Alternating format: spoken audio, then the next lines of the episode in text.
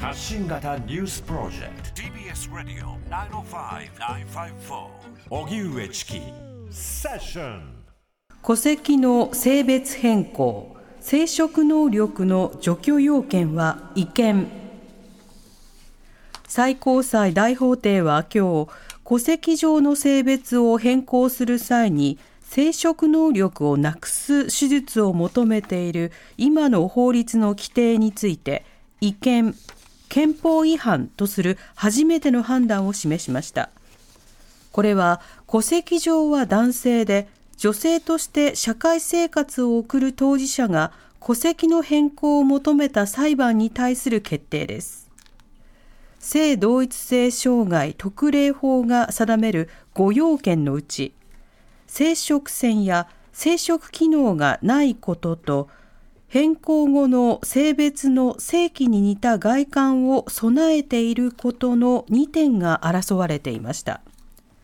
最高裁が生殖能力をなくす手術を求めている規定を違憲としたことから国会は見直しを迫られます。一方性器の外観を定めた規定については判断せず審理を高裁に差し戻しました。最高裁は2019年にも生殖能力がないことを定めた規定について現時点で合憲としつつ社会の変化に伴い変わるとして合憲かどうかは継続的な検討が必要とも指摘していました。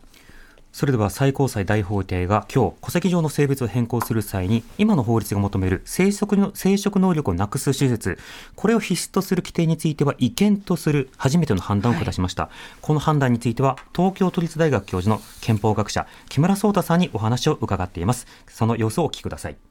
木村さんこんばんは。こんばんは。よろしくお願いしますまず戸籍上の性別変更について定めた性同一性障害特例法、これをめぐっての最高裁の判断ということになりましたが、この性同一性障害特例法、どういった法律だったんでしょうか？はい。戸籍上、男性または女性という表記がありますが、それを自らの性同一性、性自認と呼ばれるものに合わせて変えられるようにするという法律です。うん。この法律、一体どういった点で争われていたんでしょうか？はい。この法律ではですね、性別変更をする場合には、18歳以上であること、えー、結婚をしていないこと、それから未成年の子がいないこと、で、生殖能力がないこと、身体について、えー、自分の、えっ、ー、と、なろうとする性別と、あの、同じように見える性器の外観を備えていることという、まあ、5つの要件を設定しておりました。うん、今回、えー、今日の意見決定というのは、この4つ目の生殖能力を書いていないと性別変更ができませんよという部分を意見としたものです。うんこの生殖能力を書いているというのは具体的にはどういった状況を指すんでしょうか？えっと、まあ、生殖腺がない生殖圏の機能を永続的に欠く状態ということで、まあ、そのような手術をして子供が産めない体になっているという、まあ、具体的にはそういう状況を指しております。うん。条件が設定されたのはですね、はい、その、えっと、生殖能力を持ったまま、例えば女性が男性になった場合、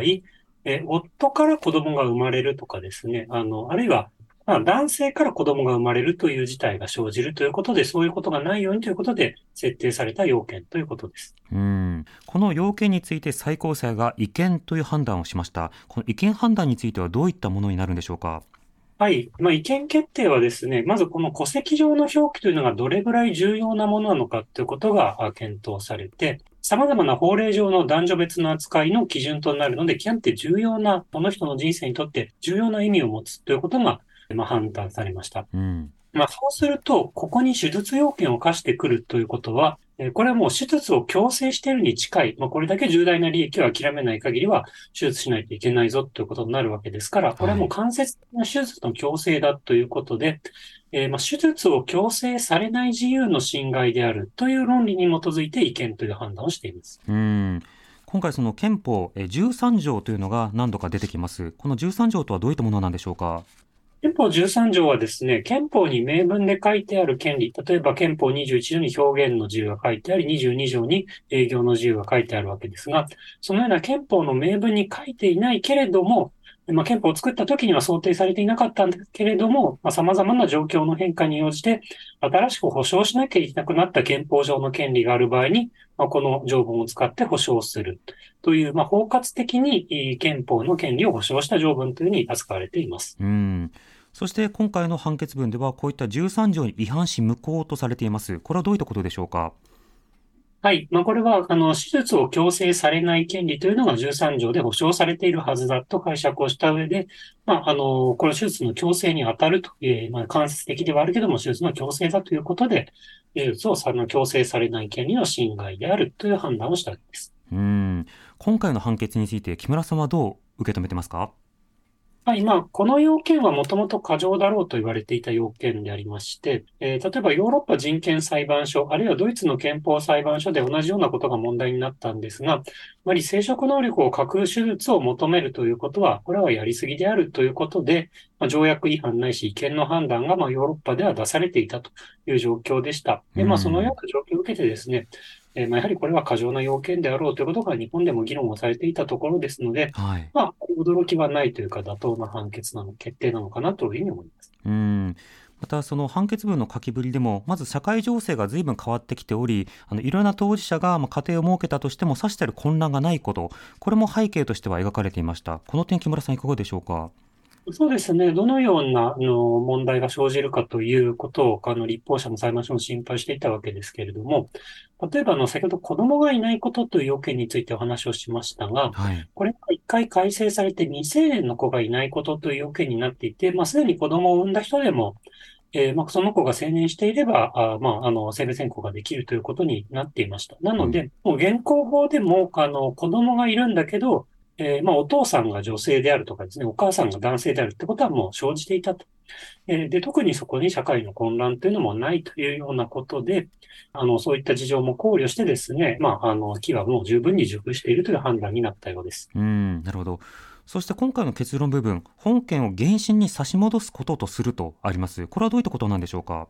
はい、えー、その部分はですね、今お話ししていた違憲判決が出た部分ではなくてですね、はい、午後あの、正規形状要件というのがありまして、その部分についてはまだ審議が不十分なので、控訴審でもう一回やってから最高裁に来てくれという判断が出されたということで、その部分は、あの、違憲決定とは違う部分で、うんうん、えー、5号要件、えー、まあ、正規外観要件に関わるものだということです。なるほど。この正規外観要件についての論点というのはいかがでしょうか？はい。まあ、こちらの方は、あの、おそらく、あの、生殖能力よりは難しい論点になるかなというふうには思います。え特にあの、えっと、女性から男性になる、男性から女性になるという、あの、男性から女性になる場合には、生殖器が外にあるわけですから、まあ、それを取らないとですね、まあ、あの、外観要件を満たせないということで、はい。それで、あの、どういう扱いがされるかということは、あの、もう少し検討してみないとわかんないということだって、あの、控訴審で、まず、えしっかりお互い主張立証し合ってから最高裁に来てくれということで、まあ、ここはやはり、あの、難しい問題もいろいろ含まれているので、もう少し、あの、議論をしてみるというのは、まあ、あの、あり得る判断だったかなと思います。うん。また今回の判決全体としては、え全員一致で、まあ、違憲だというふうにする一方で、反対意見や補足意見というのがありました。この反対意見や補足意見とはまずどういったものなんでしょうか？反対意見の方はですね、あの、今お話しした5号要件、正規外観要件についても今回一気に意見と言っちゃっていいだろうというものだったようですね。うん。補足意見については、やはりあの、いろいろ、この懸念されている点もあるので、その点についてコメントをするというような内容になっております。なるほど。つまりその今回の判決の中では、まず4号とされた、まあ、生殖機能の面については、生殖能力の面については違憲となりましたけれども、この具体的な外観については差し戻しつつ、すでに最高裁の中でも一定の立場を表明されているということを見ていいんでしょうか？はい、個別意見について、あの、すでに違憲だという意見もついているので、もう一回上がってきたときに、その裁判官たちがどう判断するかは、まあ、あの、もちろん分かっているということですね。まあ、あの、ただ、まあ、意見っていうのは過半数だったわけではないので、はい、どうなるかはわかりませんが、まあ、しかし、あの、かなり、えー、意見論も最高裁では有力だったというもとでですね、まあ、どちらかというと、こう、意見合憲の争いというよりは、課題を洗い出すような議論になるんじゃないかなと思います。うんさて、今回の判決を受けて、今後の裁判の流れ、そして国会などの動きというのはどういった流れになるんでしょうか？はい。まあ、いくつか課題があります。まず裁判の方ですが、裁判は5号要件が正規外観要件について議論があると同時に、この問題は同性婚問題とも密接に関わっております。うん。まあ、つまりそのもうここまでですね、夫から子供が生まれることがあり得るっていう状況になったときに、同性カップルが婚姻ができないっていうのは、はいあかなり理由としては弱くなりますので、まあ、同性婚の立法も加速しないといけないって話になると思います。うん。一方立法の方ではですね、例えば夫が子供を産んだというようなケースにおいて、じゃあその夫が産んだ子供と妻の親子関係はどうなるのか、まあ、どういうふうに、まあ、条文上の言葉で表現するのか、といったようなことが議論になるということかと思います。うん。ただ、最近はですね、やはりあの、まあ、配偶者が産んだ子供であれば、生殖能力の、あの、どういう状況かに関わらず、もう配偶者同士の子供として扱いましょうということが、まあ、最高裁でもですね、あの、そういう問題が問題になったときに、それは配偶者の子供とするという決定が出てたりしますので、はい。まあ、それに沿って立法しなきゃいけないということになるんじゃないかなと思います。うん。これすでに4号の部分、あの生殖能力の面に関しては、直ちにこれ違憲判決を受けて改正が必要になってくるんでしょうか？はい、もちろんです。違憲決定ですので、まあ、これを改正しないと違憲立法を放置したという評価を受けることになります。うん。そしてまた仮に今後、制度伝説障害特例法について再度高裁からやり直しがあって、そちらでもまた違憲だということになった場合は、もう一度再改正が必要になるわけですか？はい。まあ、一気に5号要件もこの際変えてしまって、立法者が変えちゃうということも、あの、ストーリーとしてあり得ますし、もう一回変えなかった場合には違憲判決が出るということもあり得ます。また、あの、最近ではですね、性同一性障害、あの、障害の一種というふうに扱うこと自体が議論があるところで、あの、法律の名前もおそらく変えた方がいいのではないかっていうような、あの、議論が出てくるんじゃないかなと思います。なるほど。また先ほど木村さん指摘していただいたように、こうしたその特例法を見直すということは、まあ、婚姻であるとか、その他の要件、あの法律の解釈、改正が必要な点も多々あるということですか？はい、あの、もうずっとですね、国は、例えば同性婚訴訟では、あの、もう生殖関係がないから婚姻ができないのは当たり前なんだと言っていたわけですけれども、はい。あの婚姻と生殖というテーマについて、かなりその、もう、この自然的生殖に基づいて子供を産む関係だけが婚姻だと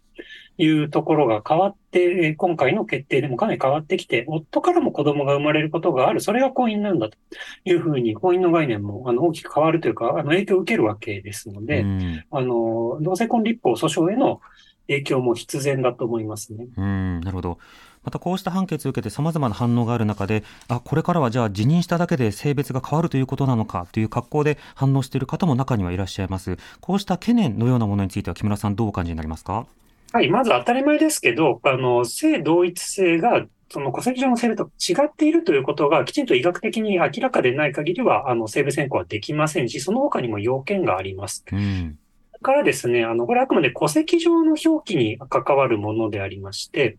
えー戸籍上の表記が変わって法令上のあの性別取り扱いが、まあ、この男性女性になるということと、例えば、あの、個々のお風呂場や更衣室やトイレでどういう扱いをするかは全く別の問題ですので、はい。ですから、この法律で性別変更があったから、全部の場面で男性として扱う、女性として扱うということではないのだということが、あの、重要かなと思います。うん。例えば、あの、お風呂の場面で、公衆浴場のような場面ではですね、まあ、あの、法律では正規外観要件がなくなってて、戸籍上は、あの、男性または女性になったのはわかりますが、ここの公衆浴場では、あ正規外観要件を備えてもらいますという扱いは、あの当然認められるということになると思いますので、まあ、あの、えっと、まあ、何でもかんでも、法令上の扱いに扱わせなくてはいけないということではなくて、個別の場面で適切な対応を検討していかなくちゃいけないんだと。まあこういう目線でこの判決見ていってほしいと思います。うん。そしてこの裁判も、そして国会の議論も、あの今後さらに続いていくということになりますが、木村さん、どういった仕方での注目が必要だとお感じですか？えーまあ、いろんな意見があるのはわかるのですけれども、えー身体と性同一性の不一致に悩む方の人権という観点で何ができるのかということを出発点に、えーまずは考えてほしいと思いますし、性的マイノリティの方が、まあこれまでどんなふうに辛い思いをしてきたのか、それを解消するために一番適切なやり方は何なのかという前提で、えー議論してほしい。まあ、間違っても、マジョリティの快感をどうするかということから最初に検討するっていうような順番にはしないでほしいと思います。うん。わかりました。木村さん、ありがとうございました。はい、ありがとうございました。東京都立大学教授で憲法学者の木村壮太さんにお話を伺いました。TBS Radio 荻上チキ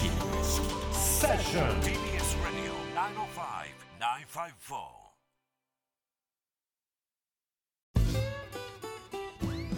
パンサー向井のフラット。木曜日のパートナーを担当する横澤夏子です。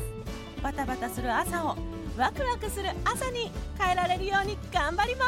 すパンサー向井のフラットは月曜から木曜朝8時30分から。